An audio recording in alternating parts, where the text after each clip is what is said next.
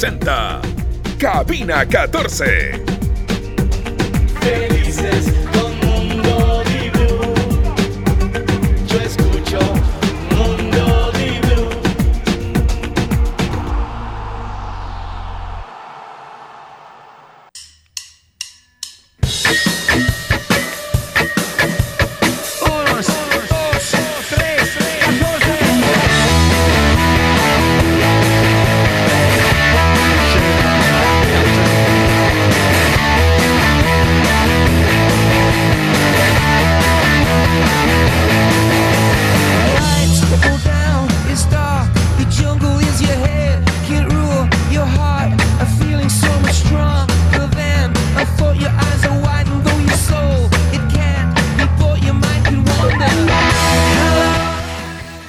¿Cómo están todos ustedes allá? Buenas tardes. Eh, acá sigue la jornada, sigue el día y los últimos, eh, las últimas horas de noviembre.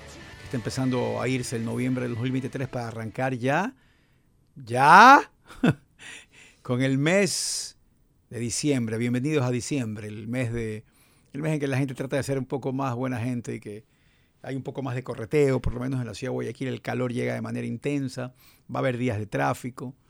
En fin, que todos traten de ser eh, buenas personas. Siempre he dicho que el otro día escuchaba una entrevista con, con Tom Hanks y estaban hablando, por supuesto, de su carrera cinematográfica. eh, desde que hizo esa serie en la que tu- tuvieron que disfrazarse de mujeres para poder vivir en un departamento. Ahí fue cuando yo lo conocí Tom Hanks, lo vi por primera vez. eh, Como actor, me refiero. Después ya eh, Filadelfia, Forrest Gump eh, y todo lo que conocemos, ¿no? Pero bueno, además de hablar y de conversar eso con Hanks en este programa, eh, había pues momentos personales, filosóficos y él, le, decían que está casado con Rita Wilson, su esposa que es actriz también ya por mucho tiempo, y que cuáles eran las claves de él para mantenerse feliz y triunfar en la vida. Y él dijo en inglés, be kind, o sea, sé buena gente. Pero dijo, sí, tengo tres. Y dijo, sé buena gente, sé buena gente y sé buena gente. Y yo creo que en diciembre la gente por ahí trata de, de sacarle un poquito al saldo que tienen de eso, traten de hacerlo todo el año, traten de ser buena gente todo el año. Por más difíciles que sean los tiempos que estemos pasando, hay que estar aquí, darle y ponerle, en fin. Sí, ayer, eh, ayer me movilicé a Palenque. Eh, la historia nace de manera curiosa. Yo hace algún tiempo en un trabajo académico que hice con la Universidad Casa Grande, hablaba de, qué manera los comunicadores profesionales o no profesionales, hoy es tan valioso la comunicación profesional, pero tan valioso. Eh, pero decíamos de qué manera los comunicadores profesionales, y si quieren los que no lo son, pueden sacar beneficio positivo. El beneficio siempre va a ser positivo, no sé si es redundante lo que digo, pero sacar un beneficio sobre la cantidad de gente que tienes en el mundo viendo un evento, estando de cerca a un evento que puede tener cierto interés para tu audiencia y tú no estás ahí. Por ejemplo, mañana se va a participar a una prueba, la tigra de lucha.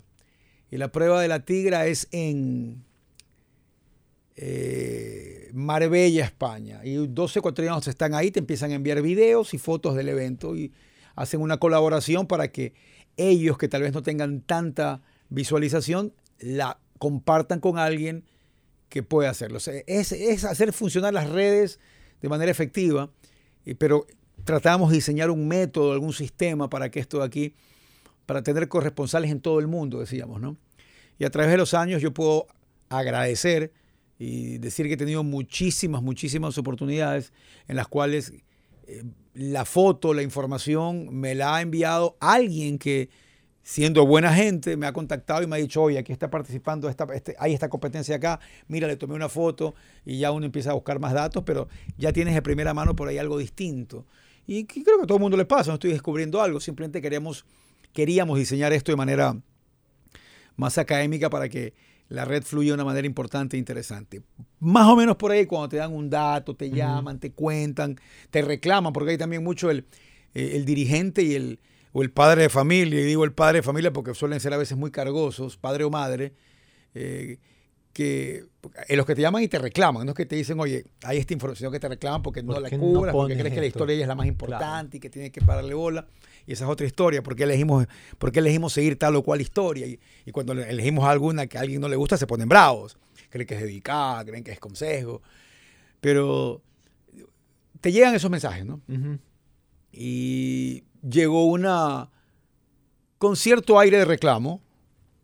La típica, ¿por qué nadie le para bola? ¿Por qué nadie informa? ¿Por qué nadie opina? ¿Por qué nadie...? Y a veces yo siempre digo, cuídense mucho de decir nadie, porque tienen que estar extremadamente seguros al momento de utilizar la palabra nadie. Por ejemplo, pasó el otro día con el boxeador Benavides.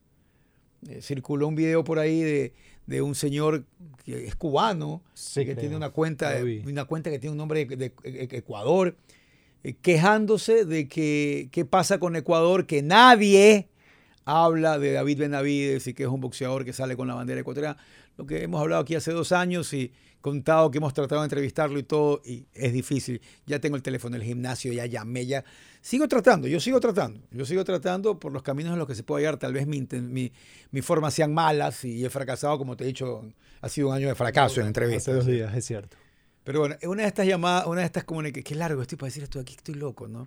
Tranqui. Es que estás con dolor de Cabina cabeza, te- 14, te no pasa nada. estás con de tranqui, cabeza. yo te escucho. Entonces llegó soy este bueno para mensaje, escuchar. ¿por qué nadie habla del equipo ecuatoriano que va al torneo de fútbol playa, de Copa, de Copa Libertadores de fútbol que playa? son a los que fuiste a ver ayer. Entonces yo le pregunté, ¿quiénes son? ¿Dónde están? Lo primero que pensé es que me iban a decir, me acuso, eh, recibo de ignorancia, si se puede decir así, Playa. de que pensé que eran de Manta, porque cuando Ah. he hecho alguna cobertura de fútbol playa, eh, la, Meca, la Mata, los más importantes en el Ecuador están en Manta. Cuando fueron al Mundial, cuando Ecuador clasificó por primera vez a un Mundial de fútbol playa, el equipo eran todos de Manta y creo que uno de Puerto Viejo. Entonces me dicen, no, estamos en Palenque, entrenamos en el río. Entonces me pareció distinto. Ok. ¿Dónde? En la playa La Revesa. Lo primero que hice fue poner en Google cuánto me tomaba llegar. ¿Cuándo se van? Les dije. Nos vamos el jueves. Esto aquí fue el martes a las 10 de la mañana, a las 11 de la mañana. Ok. O sea, todo.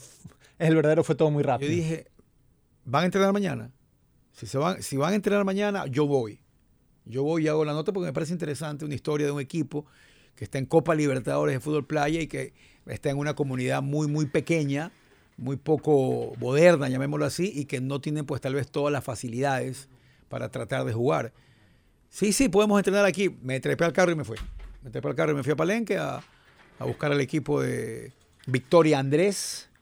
Y la verdad es que es un lugar impresionante donde entrenan porque es un lugar natural muy bonito frente al río Vinces, donde han hecho una canchita ahí, donde cuando llueve, cuando viene el invierno fuerte se quedan sin cancha, porque el río porque crece sube, tanto que se ok. les lleva todo y tienen que ir a buscar un señor que tiene una cancha de cemento y tiran arena en esa cancha para poder entrenar. Eh, todos los del equipo son o de Palenque o de Vinces, Eso es la zona. son de la zona. eh, no tienen camerino, no tienen, o sea, llevan agua. eh, la ducha, Es- es, la es ducha ama- es el río. Es amateurismo puro, casi. Totalmente, la ducha es el río. Terminan de entrenar y se tiran al, al- al río. Eh, ¿Por qué llegan a la Copa Libertadores? Hay, hay un, participan hay en un el torneo, Nacional hay un torneo nacional de eso, y le ¿verdad? ganan la final al equipo de Manta. Perdían 4 a 1 a falta de 5 minutos y les ganaron. Esto me lo contaban ellos, ¿no? Les conté el detalle a medias lo que se podía escuchar mientras venía manejando ayer de, de la arena distinta para, para jugar. Eh, el arquero no tiene guantes, me comuniqué con Máximo Manguera y me dijo, "Me- todo es muy rápido, no sé si alcanza, pero sí le quiero dar unos guantes, porque los guantes con que tapaba eran para tomarle una foto para la portada del libro, ¿no? De- ¿Cuán- ¿Cuántos años de formación tiene el equipo? para empezar, son muchachos, muchachos. ¿ah? O sea, el equipo Victoria Andrés no tiene ni, ni- ni cinco años, pero son muchachos, me refiero a ellos de juventud. Son muy, muy jóvenes. Y por supuesto, todos son pescadores, constructores, nosotros, agricultores. nosotros estamos en los 50, entonces muchachos se vuelve muy, muy amplio. veinteañeros. que 19. 23, 22, 19, pero con muy buena actitud, muy, muy buen entusiasmo. Y ayer hacía un sol bravísimo. Y cuando llegamos al sector de la playa de la Reveda, eh, ellos, em- ellos, ayer les tocaba tener, ayer teni- tuvieron una charla con Conmebol, seguramente cómo tiene, qué pueden hacer, todos los Correcto. protocolos, porque es la primera vez que van a ir, es la primera vez que los Ríos tienen un equipo en esta competencia. Entonces, creo que no tenían previsto entrenar ya, porque ya hoy ya están, ya están viajando. Entonces, tuvieron la bondad y el buen dato de, de entrenar para hacer las tomas, pero hacía tanto calor y tanto sol que el- la arena no los dejaba.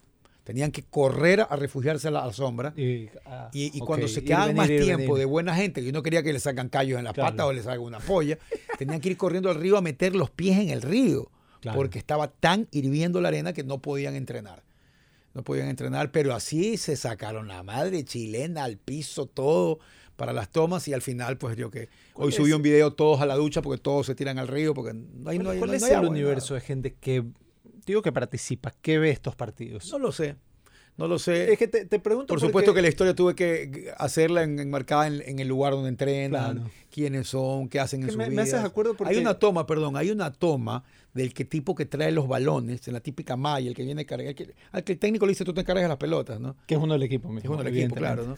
No que creo que sale de la selva del río, de la nada. ¿Tú te acuerdas Apocalipsis Now cuando iban navegando estas embarcaciones sobre estos ríos en Vietnam y, y por los lados había selvas, arbustos y por ahí at- atacaban? Así, de- de- así en la selva sale el tipo con los balones y aparece así. O sea, una toma increíble de ellos preparándose para... Yo estoy más que seguro que, que muchos equipos que participan en estos torneos, y- en playas hay muy buenos centros de fútbol playa, por si acaso, aquí en el Ecuador, pero yo estoy seguro que muchos de los equipos que participan en estos torneos tienen mejores infraestructuras y facilidades. No tengo la menor duda.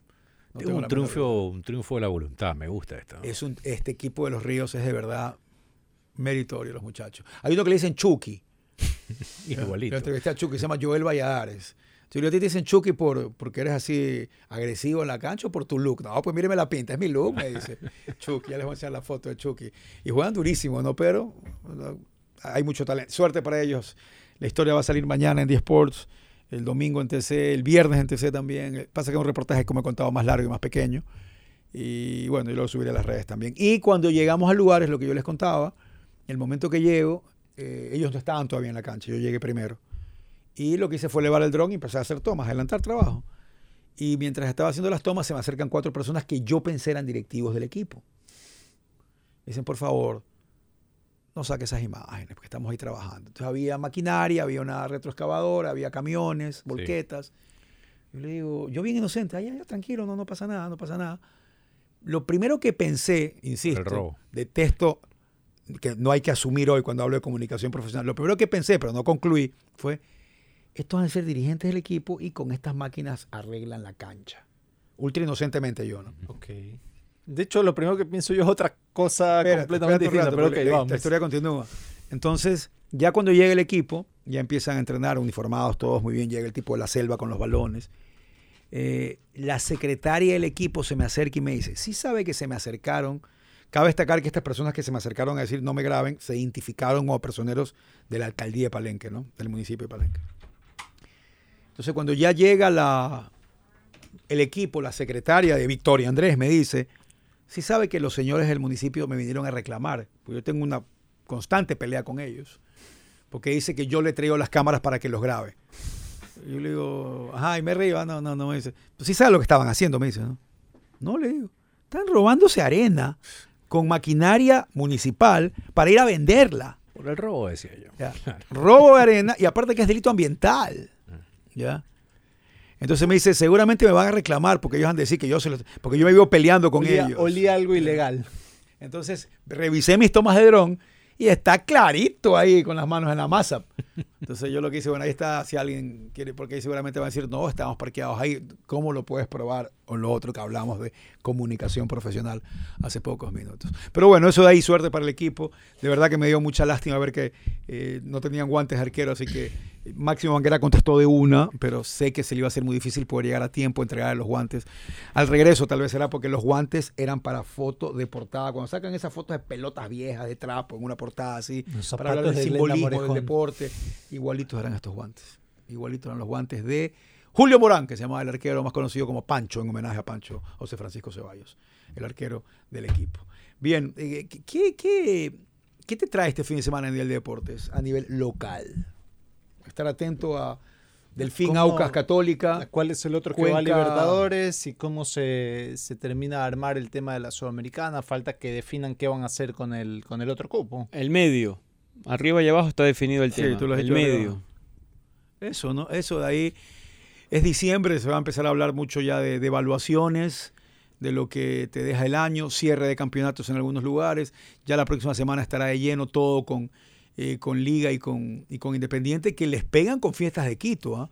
porque los dos equipos que van a jugar la final están con fiestas de Quito. Y hablando de fiestas de Quito, ayer mientras regresaba de Palenque, donde por cierto ya no hay más burros que gente. Y hablé con un señor que me lo explicó muy interesantemente. Me dijo, la gente cambió el burro, y ojalá me esté escuchando Carlos Torres, por la moto. Y hay una proliferación de accidentes increíbles, pero no producto que la gente maneja mal, sino lo- que el borrachito antes se trepaba a su burro o su caballo, y me contó el señor, el burro y el caballo sabía cómo regresar a la casa. ¿Sabían eso ustedes? O sea, el burro ya se trepaba nomás y el burro lo lleva. La moto no. Y la moto Entonces se man de sale manejando y se dan ahí cuando están borrachitos todos. Entonces me decía, está comprobado, me decía el señor, que a raíz de que perdimos la, la costumbre de movilizarnos en los equinos, los accidentes se han incrementado de manera tremenda porque manejan borrachos y cuando iban en su burrito o en su caballo, este sabía cómo llegar. Pero es verdad, ¿no? ¿Te imaginas? Se trepaba el caballo y el caballo lo llevaba a la casa y caía ahí. Pero bueno, ese detalle. Lo que decía la fiesta de Quito, regresando de este viaje, me puse a pensar que en el país hay determinadas tradiciones, fiestas o gastronomía que no tienen competencia. Cuando decimos la manaba y la esmeraldeña son las que se pelean el primer lugar de comida en Ecuador y el resto pelean por el tercero o cuarto. No me equivoco. Y las fiestas de Quito se pelean por el primer lugar y el resto pelea por cuál es la segunda. Y debe haber así otro tipo de aspectos en el Ecuador, las mujeres más guapas, si pueden hablar, el mito de Chone o no, yo no sé, yo no lo voy a certificar ni asegurar, solo lo que he escuchado, quién tiene la mejor playa, en fin. Pero en fiesta yo creo que nadie hace pelea a Quito, ¿ah? en cuanto a otra ciudad o la forma en que se celebren. En Cuenca, no sé si por los cuencanos, pero por nosotros los guayacos que vamos también hay un clima Es, interesante. es- es importante el... Sí, sí. La fiesta, si quieres, se la arman los de afuera. Aunque en Cuenca me estén escuchando y dirán, ¿qué te pasa? Pero sí es verdad que la gente que, y Yo entiendo que- que, cada uno va a tener mucho valor a su propia que fiesta. visita ¿no? el feriado, Cuenca eh, le da fuerza. Pero, ojo, Oye, aquí la gente en fiesta Yo, he escuchado, por ejemplo, mucho que mucha gente nunca ha ido, no, tampoco me llama mucho la atención ir, pero he escuchado de la, la gente que va a las regatas de Vinces y te hablan de esa fiesta como que wow. Pero, pero Vinces no es más estuve. grande que Quito. Estuve. Por- pero- no, pero el- el- claro, el punto es que se- es, es una de las pocas fiestas, si Claro. quieres, que uno escucha es como que que bastante. al final las grandes Pues no sé. fiestas o estas grandes fiestas, y ojo que el- yo escucho mucho a mis amigos quiteños decir que ya no son como antes. por los toros. Ok, Sí, es que pero, era- eh, ok, por los toros, pero lo que iba a decir es que estas grandes fiestas estaban relacionadas con la juerga. O sea, es la juerga, es la fiesta como tal, es el alcohol, es el exceso, es la diversión. mucho accidente siempre. los que, lo que terminaba haciendo que, que- que queden estas fiestas de locura donde la ciudad se paralizaba. A- como aquí en la costa nos gusta salir, entonces no hay pues la fiesta, no hay la jodilla. En otro, como Cuenca, donde llega gente de afuera y lo que Eh, quiere es la, es Yo la creo que la clave aquí, José Carlos, es ver cuán orgulloso eres tú, el que vive en la ciudad, de que ya llegue su fiesta para celebrarla y disfrutarla. Porque yo creo que Guayaquil tuvo por ahí un conato de tratar de que eso se haga en la ciudad de Guayaquil, porque era común que cuando había feriado por alguna fiesta de Guayaquil, mucha gente se iba de la ciudad. Claro. ¿Pero qué había? Más que un desfile, Exacto, alguna cosa ahí en el malecón, exacto. o sea... Y aparte que hayamos hablado, hay, acá hay técnicamente dos fiestas. Es Como que eh, julio, octubre. Y la Acá pues tienes dos. Sí, pero también el, el- el- hecho de no definir, me parece, cuál es la. Que también ya se habló, cuál es la, la, la en ¿Qué? teoría más pepa. Esta es una pregunta X, desde el o sea- desconocimiento. ¿Qué había en Quito en las fiestas? Aparte de los toros, ¿no? O sea, segu- seguramente habían cosas, no, no lo sé, por eso lo pregunto. Porque Andrés decía, bueno, ¿y aquí qué había? El desfile, un par... ¿Qué había en Quito? La elección de la reina, me acuerdo que siempre en su momento era, era Los importante. toros. Los toros, ¿qué otra cosa había? Que No, hay el Festival de Artes, hay conciertos, hay... No, conciertos eh, había en aquí el- también. En el centro de Quito se hacen muchos eventos relacionados a la tradición y la cultura del Quito histórico, ¿no? Ah, los carros de. Los carros de. Los de madera. Era. Es cierto, ese, ese tipo de cosas. Pero no sé si esas Comida, tradiciones se han uh, hay un mantenido poco de- con el paso. Eh, que en Guayaquil en una época se hablaba mucho de- de- del palo encebado y todas esas vainas. Y yo creo que con el paso del tiempo se han ido perdiendo también esas tradiciones.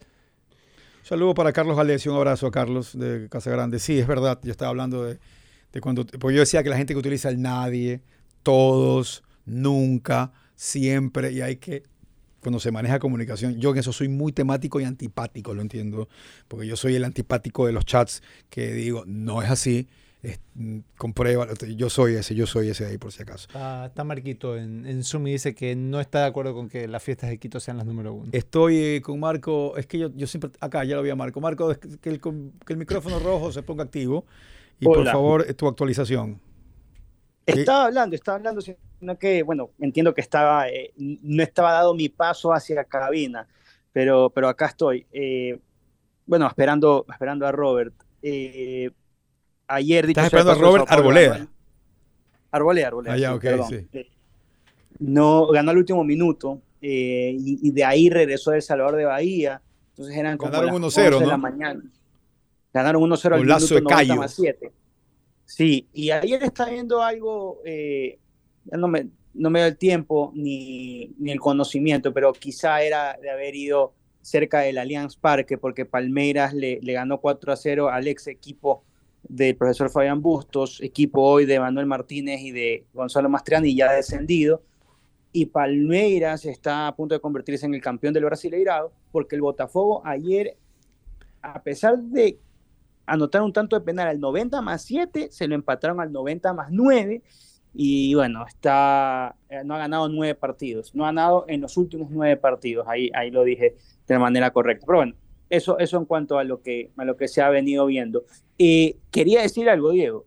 Yo no sé si es que las fiestas de Quito sean así fácilmente la número uno discutamos sobre Te voy la a leer, tú, tú pusiste. Los, No estoy plenamente de acuerdo con que el número uno necesariamente sea Quito en cuanto a fiestas. Sí, no, yo no tengo tampoco forma para probarlo. Todo va a ser siempre aquí un- No una opinión. Pero pu- pusiste, no he vivido muchas, pero hay otras. No he vivido, no he vivido muchas eh, de las que se hablan, pero digamos por lo que he escuchado a muchas personas, por ejemplo, yo no conozco Guaranda, pero hablan que el carnaval de Guaranda es una fiesta que casi que los guarandeños dicen que no te puedes morir sin haber vivido un carnaval de Guaranda. Los zambateños con la fiesta de las flores y las frutas, que también coincide con sus fiestas que son siempre en carnaval, es decir, en Ambato las fiestas se anexan al momento Yo en que es estuve en carnaval. Ibarra También- grabando, bueno, yo no estaba grabando, pero estaba presenciando. E Ibarra en la cacería del zorro. La- la del decir. zorro, eso es- eso-. Eso es algo espectacular, espectacular. No he ido, pero, pero, pero hablan mucho de que la cacería del zorro. Y el tipo disfrazado del zorro, ¿ah? El- El tipo está como Sí. Don Diego La Vega, el zorro, por si acaso. ¿ah? Este, hay un tipo vestido con, con zorro, o de zorro, este, vestido de zorro el, el personaje, cuidado, no, no se malinterprete. Este, y de ahí la caño a año, la idea es quitarle la cola. Atención, atención, alerta, alerta, alerta, alerta, alerta, alerta, alerta, alerta de gol, alerta de gol de ecuatoriano, alerta de gol de ecuatoriano al aire mientras estamos en cabina 14. ¿ah? Disculpa, Marco. Por favor, Jorge. Hace Excelente. tres minutos, gol de John Yeboa con el Racou. ¿Cómo es? Chestokov. Yo ¿no? John Yeboa. Embalado Yeboa, embalado Yeboa. En la Europa League. Y antes de que siga Marco, revisando. la filósofa Ana María Ortega dice algo que es cierto. Las fiestas de Quito duran 12 días. O sea, son largas. Entonces, bueno, con- bueno, o duraban, eh, eran corridas que eran 8 o 9 días de corridas, una semana de corridas.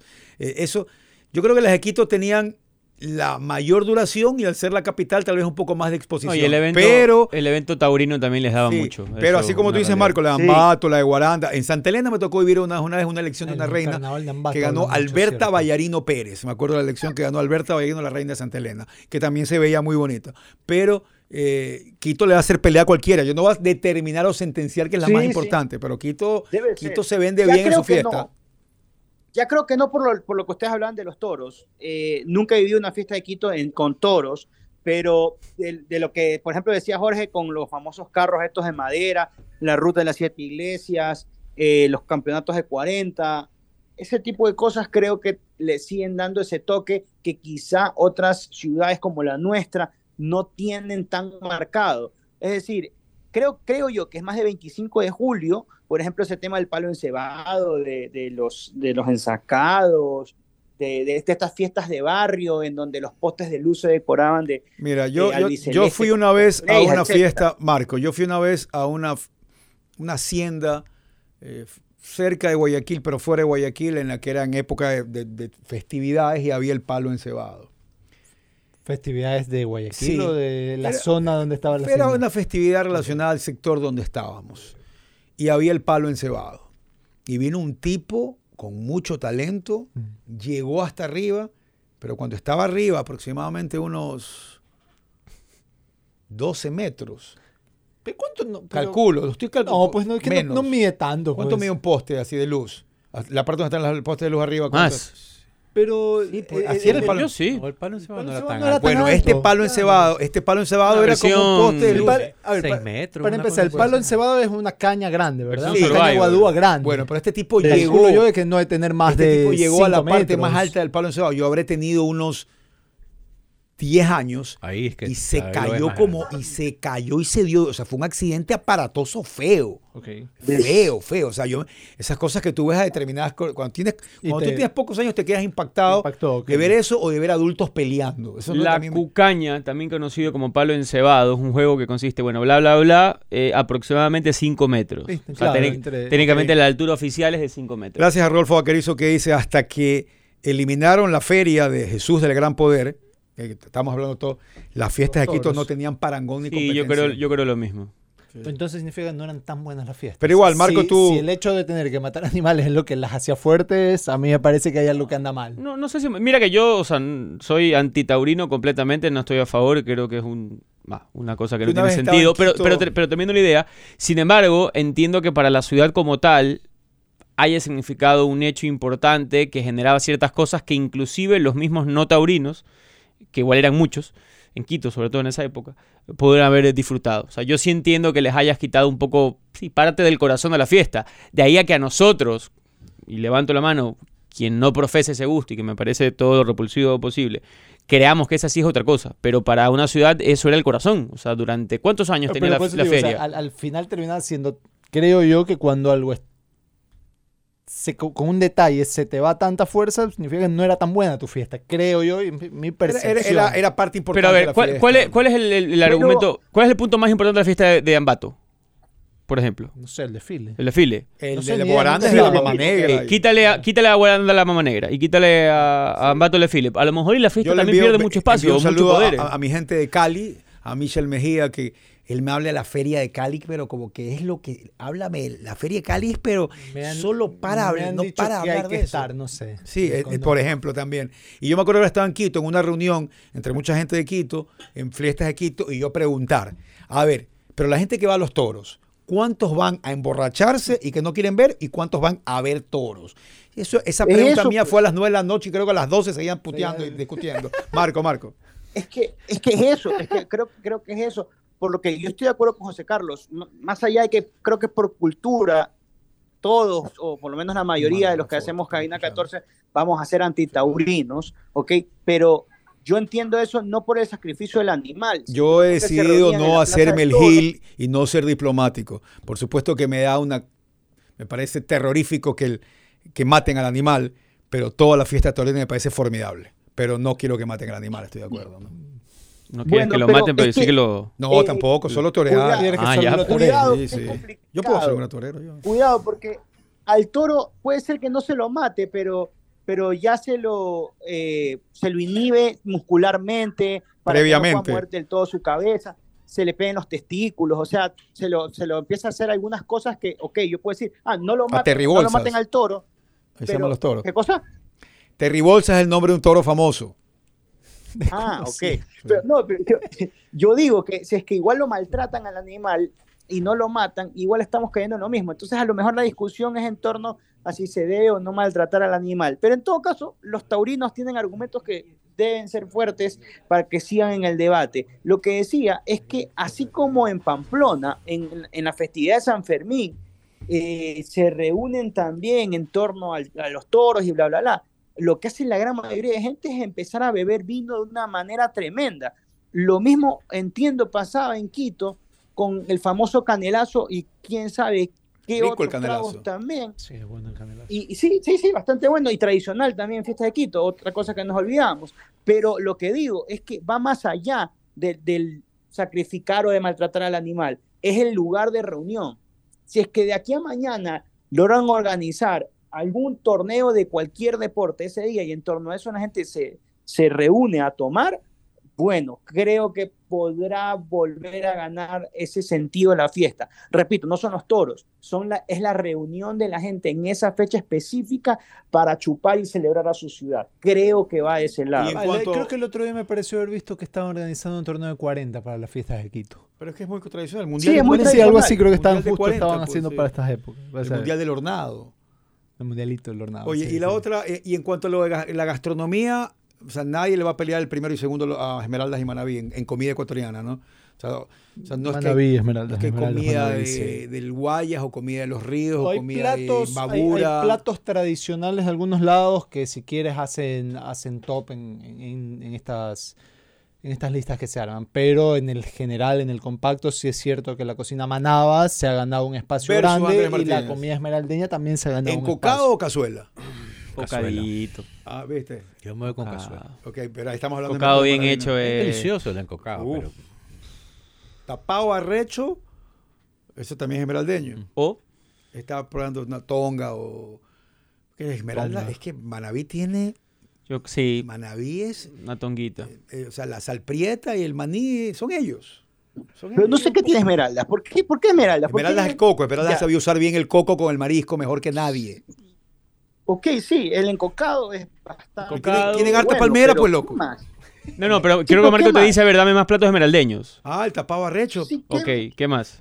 No, forma- los encocados de ellos. Anda a comer aquí para que veas la cantidad de platos que tal vez no se vienen a la mente en este Es momento, probable. que son esmeraldeños y que no, los pero, tengo. pero por eso digo, o sea, a lo mejor Iguayas, Iguayas también le compite en ese entorno. ¿Pero o qué sea, plato digo, tiene guayas? ¿Pero qué plato le va a competir Ah, con cangrejos? No, pero sí hay, o sea, O sea, cangrejos, arroz con menestra. Pero los cangrejos son de eh, guayas. Pero es que más o sea, allá podemos de- decir que son de pero guayas. es Todo que todo el más, continente. más allá de eso, eh, hay unas, cebollado es guayaco. es guayaquileño, ñaño. Aunque le duela a quien le duele, eso nació en el Ya, pero Pero te sentí, dice que mejor sí, se lo te tomó en sentí no lo- reactivo, ¿ah? Porque probablemente en el día de hoy en. Manta hayan mejores encebollados. Pero eso no quiere Ese- decir ese que es no el- sea nacido Ese es el punto. Tal vez la comida esmeraldeña como tal no tenga pra- eh, platos propios de renombre, Pero- más allá de los conocidos, pero sí se habla que la sazón de los esmeraldeños en muchos platos es bastante buena. O sea, como en, algunos ceviches específicos, en algunas sopas y otras vainas más. Entonces, Yo no sé si el caldo de bola pertenece a una región específica. No lo sé. Habría el biche yo te diría que es manaba. En biche sí es manaví, eso es manavita, pero sí. El seguimos hablando de maní y sus derivaciones. El caldo de manguera es guayaco. El caldo de manguera es guayaco, ¿no? Pero Sí, yo claro, caldo de manguera sí. lo pongo en, esa- en, en ese jueguito que hace Jorge los cinco futbolistas. O sea, si me saca cinco platos y me- el primero que me sale es el de manguera, yo lo pongo siempre décimo o quinto, si es No, cinco no, no, no tiene un- una aceptación tan marcada como no los tiene otros. buen lejos. Además, que no significa que sea malo, per se, pero no tiene una aceptación tan marcada. Espero que este jueves gastronómico esté ayudándole a usted en este momento que nos está escuchando. Y si tuviste ganas de comer todo esto, pégate la vueltita, que lo vas a encontrar en Central 593, en la avenida Francisco hacer un- Orellana. un, concurso de Sí, de señor, regiones. junto al edificio de Claro. Toda la comida nuestra, eso que escuchaste, esos mismos platos en Central 593 con el toque gourmet especial de la casa y el sabor que solamente vas a encontrar aquí, ya sabes, de lunes a domingo. En este mes de diciembre, qué mejor opción que visitar a Central 593 y dejarte maravillar por nuestra cocina ecuatoriana con todos estos platos que les acabamos de mencionar. Como el locro. El locro de papa. ¿de Locrito, ¿dónde ¿Eh, es? quiteño- Serrano. ¿Es quiteño o es cuencano? Ah, no lo sé, pero es O serrano. ambateño también te puedo decir. Eh, eh, pues, serrano, eso sí, serrano. serrano.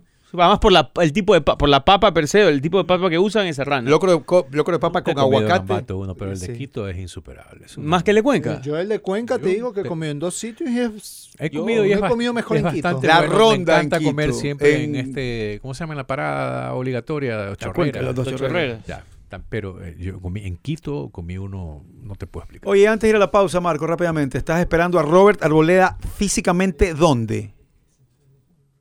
No, ahora estoy en el hotel. Él, él me escribió y me dijo que, que quería, me dijo que ya te alcanzo ahí en el hotel, pero le, le dije, pero si quieres voy a otro lugar, entonces estamos en, estamos en, en contacto. Entiendo Estás que, en la etapa de un- esperar sentado.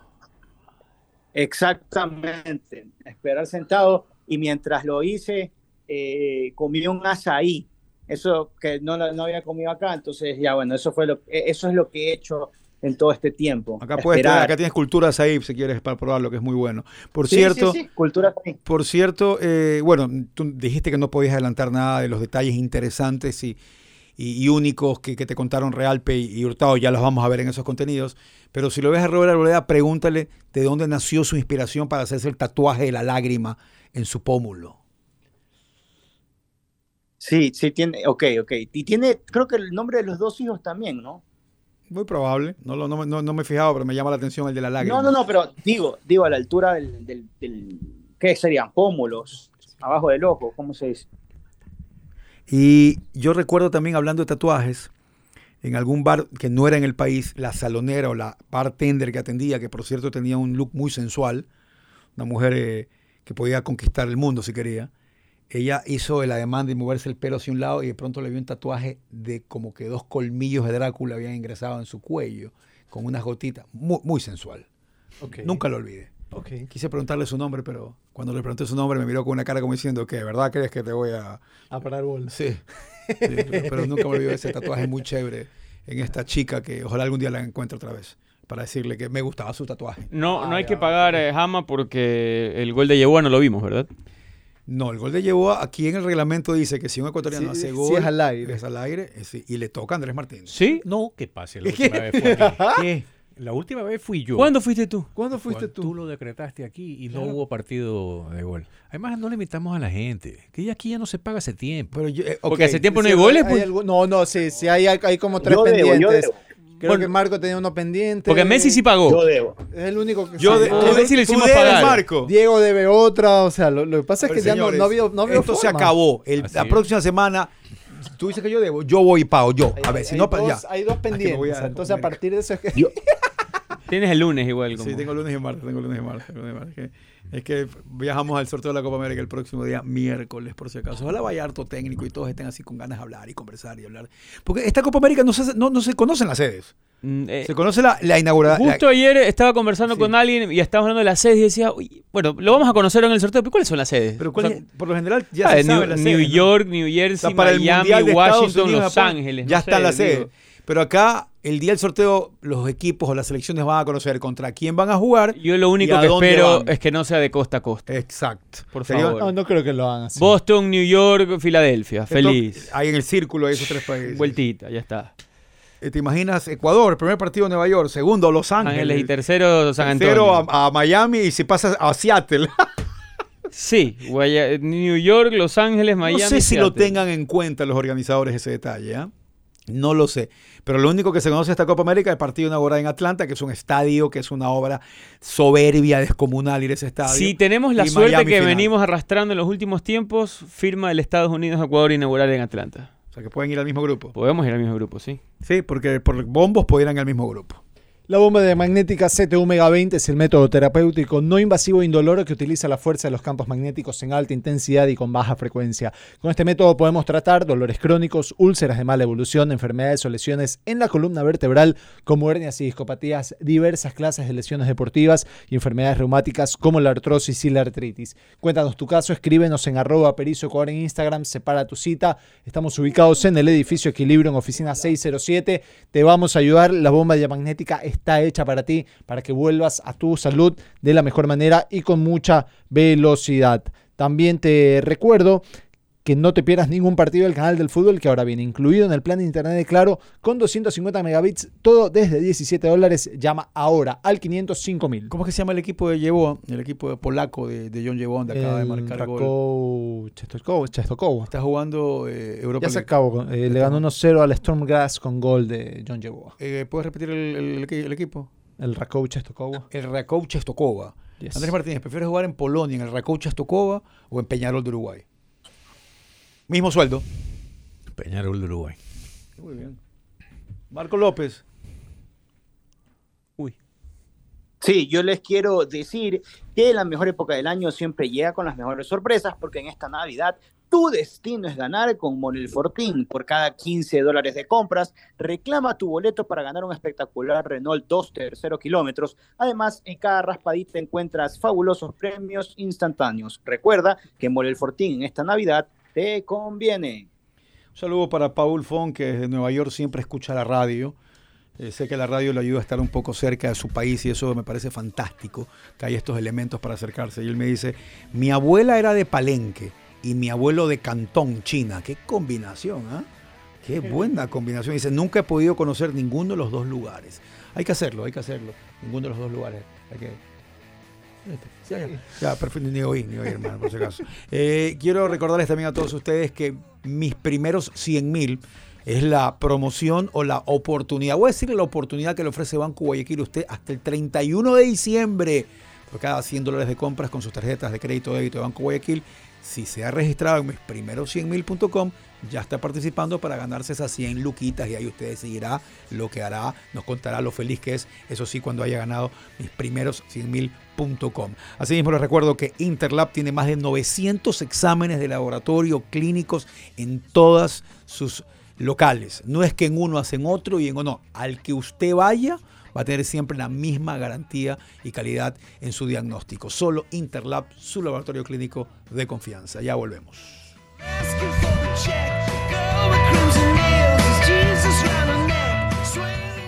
Estás escuchando Cabina 14.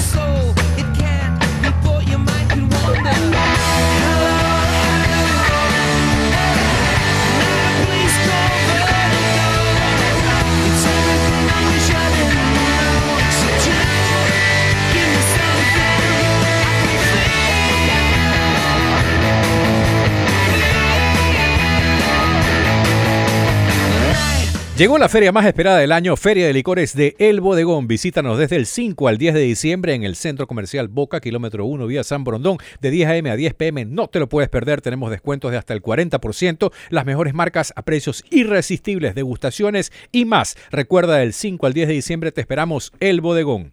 Llegaron los Black Days a Automecano, el momento que estabas esperando para hacer realidad tu sueño de tener tu vehículo propio. Del 10 al 30 de noviembre, compras porque compras. Solo en Automecano recibes entradas desde 1999, bonos hasta de 3.500, matrícula gratis y lo mejor de todo es que pagas desde febrero. Con estas ofertas increíbles es el momento perfecto para que te subas al volante y comiences tu próxima aventura sobre ruedas. Automecano te espera en cualquiera de sus agencias en Guayaquil. Oye, el año, el año Ener Valencia es bueno, ¿no? En Brasil. Por la Copa. Lo que pasa es la Copa Libertadores. Está cerrando bien. ¿no? La Copa Libertadores.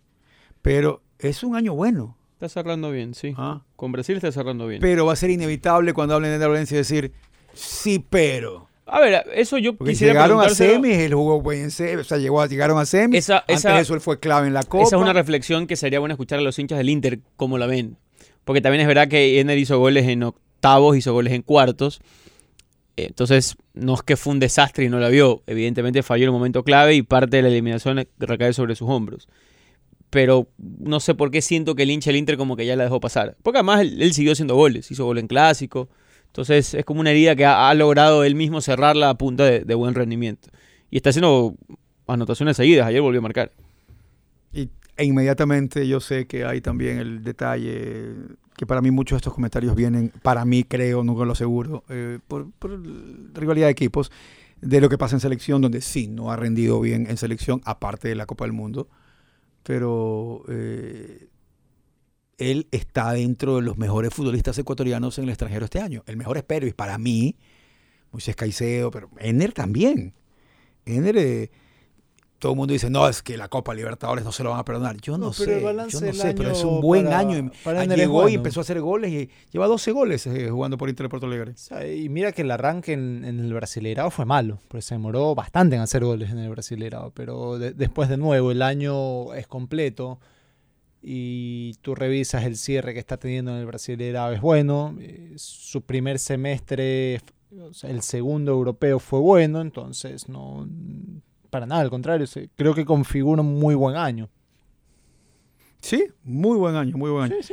Y lo otro que conversábamos el otro, eh, creo que en días pasados, José Carlos, sobre eh, quién va a alinear por MLE Barcelona el fin de semana. Yo creo que Melec no está en posición medio de regalar cosas y va a querer cerrar el año con Porque cierta... cierra ante su gente. con ¿no? cierta No- no- decencia no en su sé gente, si- exacto. No sé si como- regalar el partido ante, ante los pocos hinchas Y que te por van ahí ver. Barcelona tampoco lo quiere hacer, pero yo sí creo que Barcelona podrían tener opción chicos. O sea, creo que es un partido como para que Acurio, que ha estado tanto en boca en el último tramo, tenga minutos en serio y no entre a jugar 5 o 10 sobre el final del partido. Y por ahí alguno más que esté en la dinámica de, pri- de- de primer plantel. Pero Emelec tampoco es que te va, no, estoy, no estoy diciendo que va a poner 8, 10, o sea, un par, dos. Insisto, yo creo que Ah, ante, con ante, ante- vez, ¿no? ante tu gente y con el año Cerrar que bien, hiciste, al menos. cierra Sí, bien, sí. cierra con una imagen de, de decencia, ¿Con quién juega Melec? con Cuenca. Yo no te estoy- insisto, yo. Yo pondré el mejor equipo posible, te soy sincero. Y Sí, Barcelona juega contra Católica, ¿no? Sí, en Quito, sí. Acá. ¿Qué pasa con acá com- sigue Boyado? Hasta la, sei- la semana pasada sí, no sé si es que va, va con normalidad. Pero es un partido para Obando y Acurio. Es un partido para que tengan ahí alguna actividad, si es que está físicamente bien en el caso especi- de, de Obando. Igual, igual al final acá sí, sí no es pacto de no agresión. Si bien es cierto. Barcelona ya no se juega nada, pero Católica sí necesita ganar igual. Que de, de un lado sí me imagino un partido Católica. ultra- católica, por eso. Un partido eso, pero ¿quién ultra serio puede- y, y Barcelona es como que le da Por eso, pero lo mismo todo. exacto, por ahí viene la típica, el típico cuestionamiento de que, a, mí, yo- a mí no me importa, tú eres el que que estás jugando Barcelona algo, ya yo logró no. lo que ya logró lo, lo máximo que le daba el año a estas alturas. Entonces, eh, de ahí el, que el resto no haya hecho lo que debió haber hecho es otra cosa. Después, si, si López considera que quiere cerrar el año con, con el mejor equipo posible, es decisión de él. Si no, usualmente los que ya cum- cumplieron los objetivos que hacen es darle minutos a los que no han jugado mucho en el año. Por ejemplo, en Emelec sí creo, estoy con la tesis de José Carlos, que necesita poner lo mejor posible. Porque aparte, su última imagen aparte yo sí creo que por ahí tal vez en Emelec, no sé, desconozco, pero por ahí alguno necesita todavía hacer un buen partido para ver si continúa el próximo año. No, para, para ganarse una renovación, yo qué sé. Sí, el peor eh, yo creo que esta temporada de Melec 2023 está entre las cinco peores de su historia. No sé, ¿ah? Sí, me la puse, es que ayer me puse a sacar números. pero está quedando... novenos lugares, tuvo Ya, pero, censos. pero, pero pausa. Es noveno de 16. Una cosa es que era noveno de 12. No, no, no, me refiero a que a veces quedó noveno entre 10. Es que- es que a eso voy. Octavo, Claro. octavo, Pero claro. es que si tú quedabas octavo de 12, es peor que quedar noveno de 16. Sí, pero es que igual me puse a ver todos los años. Y en Melec he tenido, o sea, terminaba mal quinto, sexto. Por eso te dije, las cinco, las cinco. Eh, entre esas hay un descenso, el año que, que quedaron octavos y que se salvaban del descenso también. 2005, por ejemplo. Sí, eh, pero este año, y a eso tomando en cuenta que mientras hacías la lista recordabas todo lo que ha pasado extradeportivamente también, ¿no? Eh, Sí, el tema igual de, de haber estado Aquí es cuando varias fechas de- seguidas del descenso. Cuando entramos de nuevo en los, en los superanálisis y hablamos de las terminologías, ¿no? Porque esto califica claramente como un fracaso rotundo, Sí, que rotundo, sí, sí, sí, al sí. borde de la calamidad. ¿Sí? A ver, no fue calamitoso porque no, peleaste más el descenso. Exacto. claro. Es O sea, eso es lo que- por eso le quitó- por eso digo al borde de. Durante un tiempo lo fue. Pero Después, un fracaso es, sí, Sí, está claro. claro. Y, pero rotundo, así, Sí, porque sí, fracasó, sí. pero mal. De acuerdo completamente. Y no creo que haya alguien que te lo vaya a discutir, por si acaso.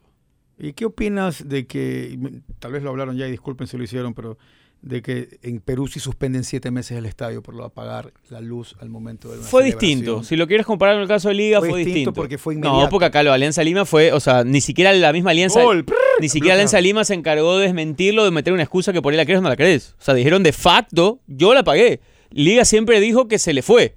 Entonces, a créele, no le crees, compruébalo. Acá Alianza Lima dijo, no, yo la pagué. Yo, yo como no vi, pero me quedé con muchas dudas, porque cuando tú me dices a mí, no, resulta que lo hice por medida de seguridad. Y por José seguridad, dice por seguridad tú más, dejas, más- apaga las era- luces, que es hasta- peor. Es peor, lo mismo dije yo. Exacto. Pero ¿cómo es posible que me digas a mí que por una medida de seguridad, si no ves nada, hasta te acuchillan ahí mismo? Sí, me parece absurda completamente la respuesta del señor Sabogal, que dice que por eso apagó las luces, pero bueno, lo están reconociendo que por seguridad, ¿no? Porque la gente de Liga de Quito nunca dijo que fue No, no, dijo deliberadamente. que fue- La que- liga dijo que hubo un problema.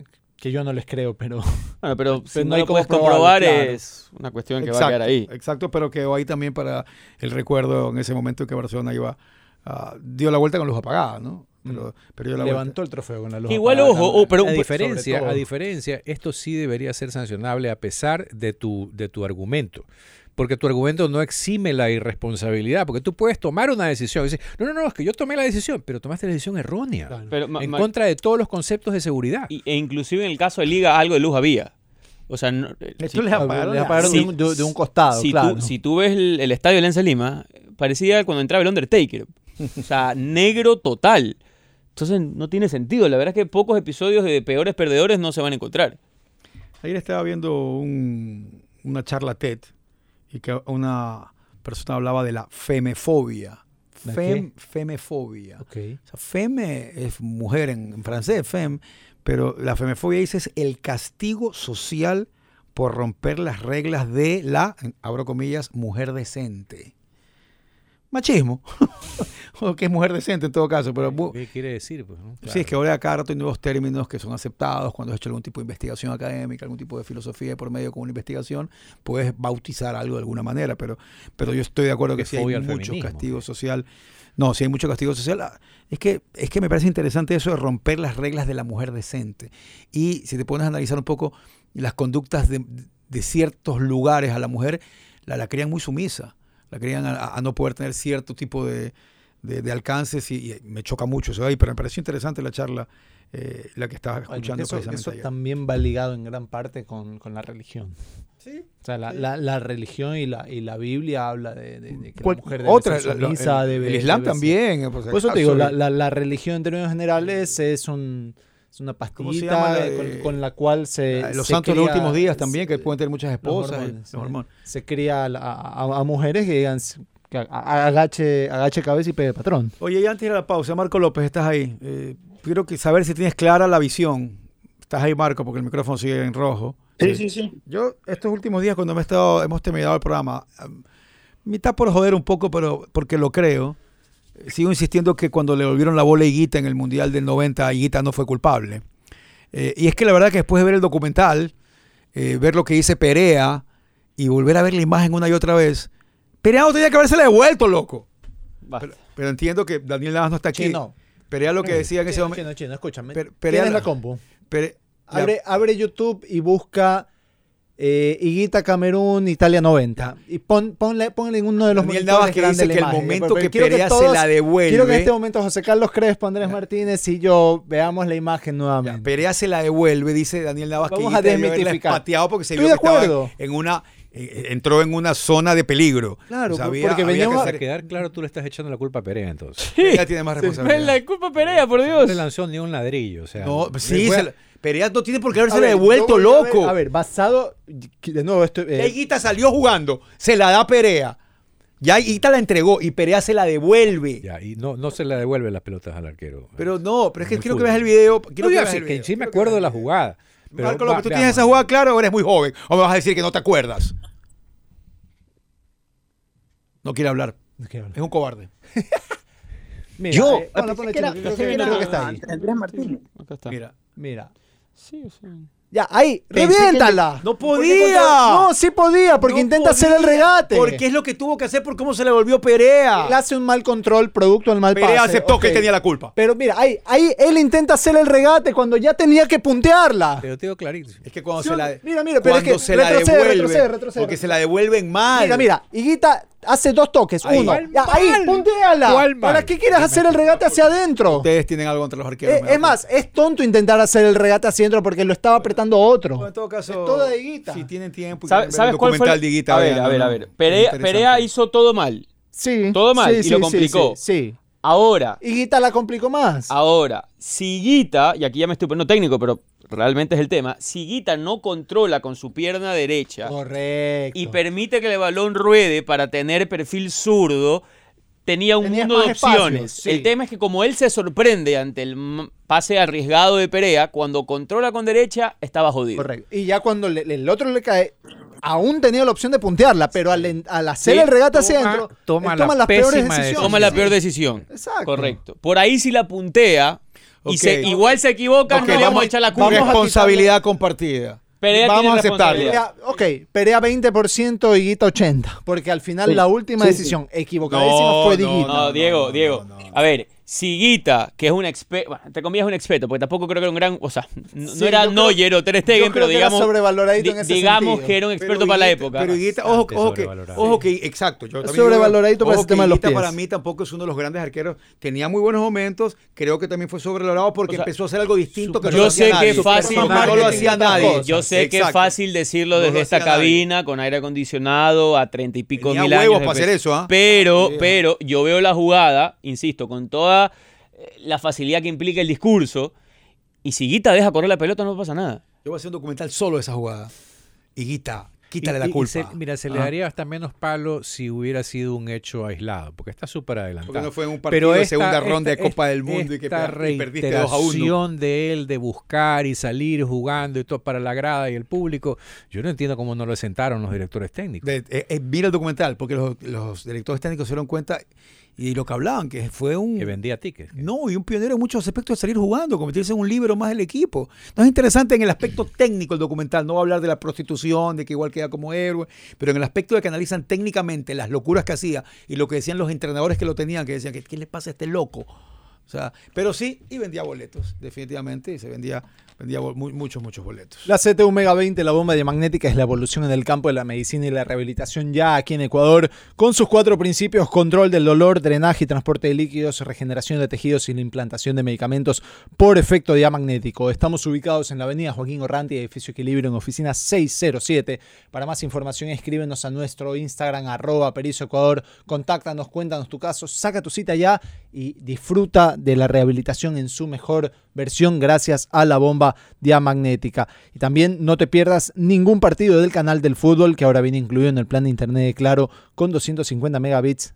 Todo desde 17 dólares. Llama ahora al 505 mil. Y no se olviden que en Culbet Ecuador siempre están las cuotas más altas del mercado para brindarte la chance de que te lleves un buen billetito y todavía hay opciones de hacerlo el fin de semana en Liga Pro, el fin de semana NBA, las ligas en Sudamérica están definiéndose, en fin, no te olvides de las promociones que siempre tenemos para ti. Pégate una vueltita si eres parte de nosotros y si no, en este instante crea tu cuenta, duplica tu primer depósito como bono de bienvenida y disfruta de todo lo que tiene Culbet Ecuador listo para ofrecerte. Pausa. Estás escuchando Cabina 14.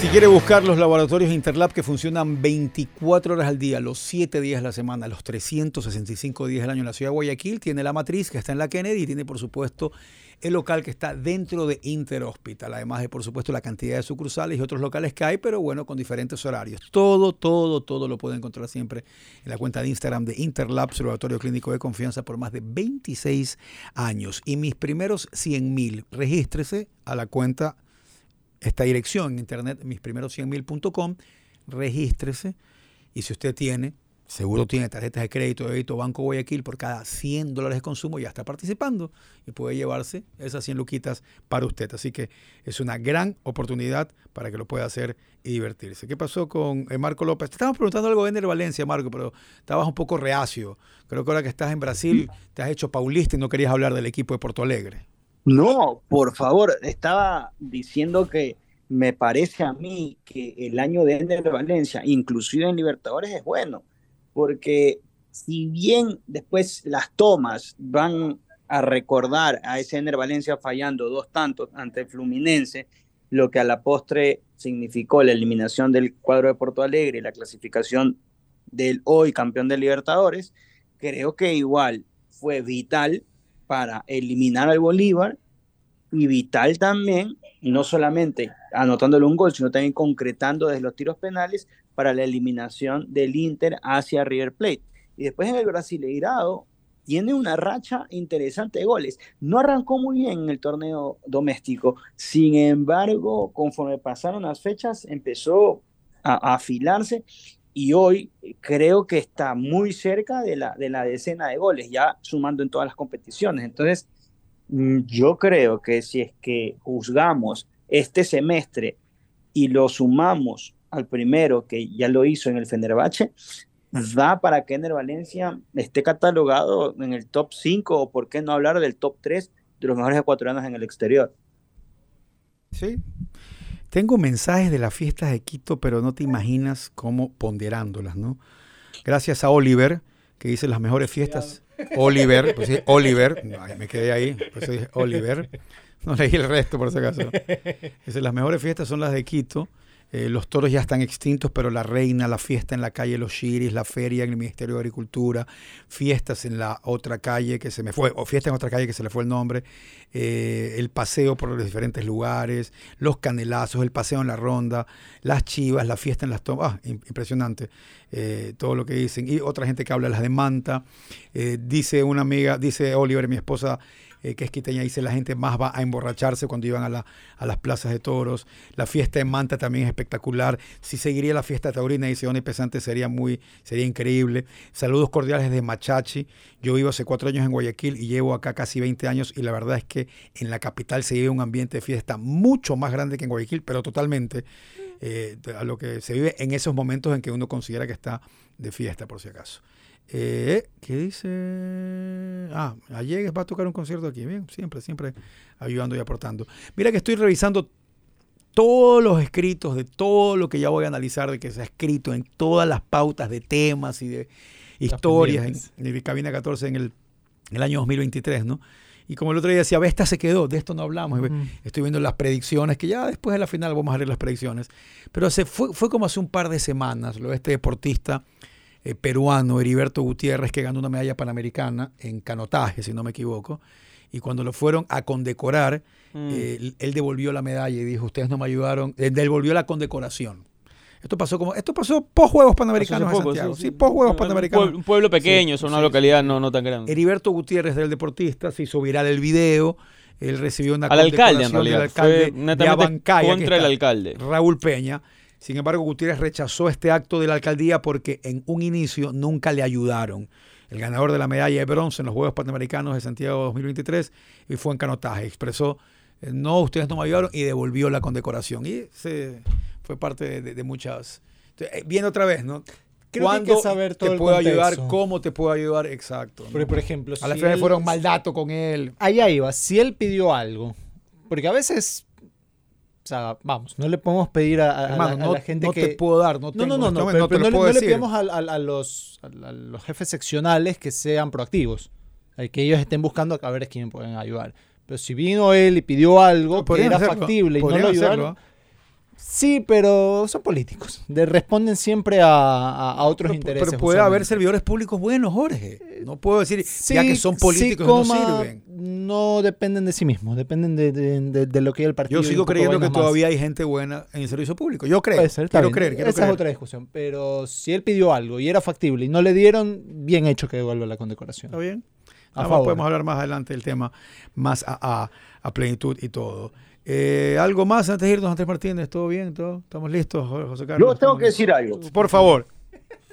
Sí, tengo que recordarles que la mejor época del año se acerca y Mole Fortín lo sabe perfectamente.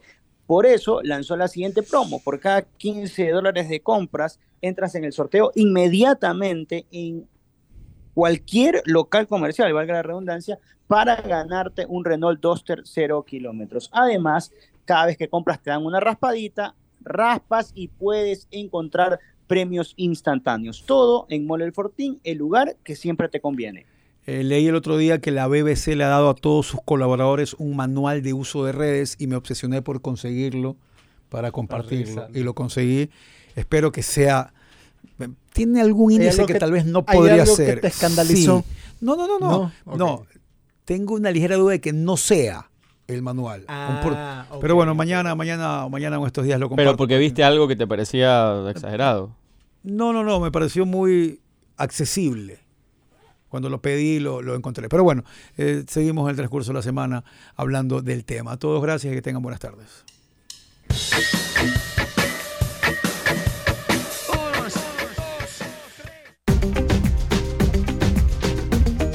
T-Blue presentó Cabina 14. Felices con Mundo Dibu. Yo escucho.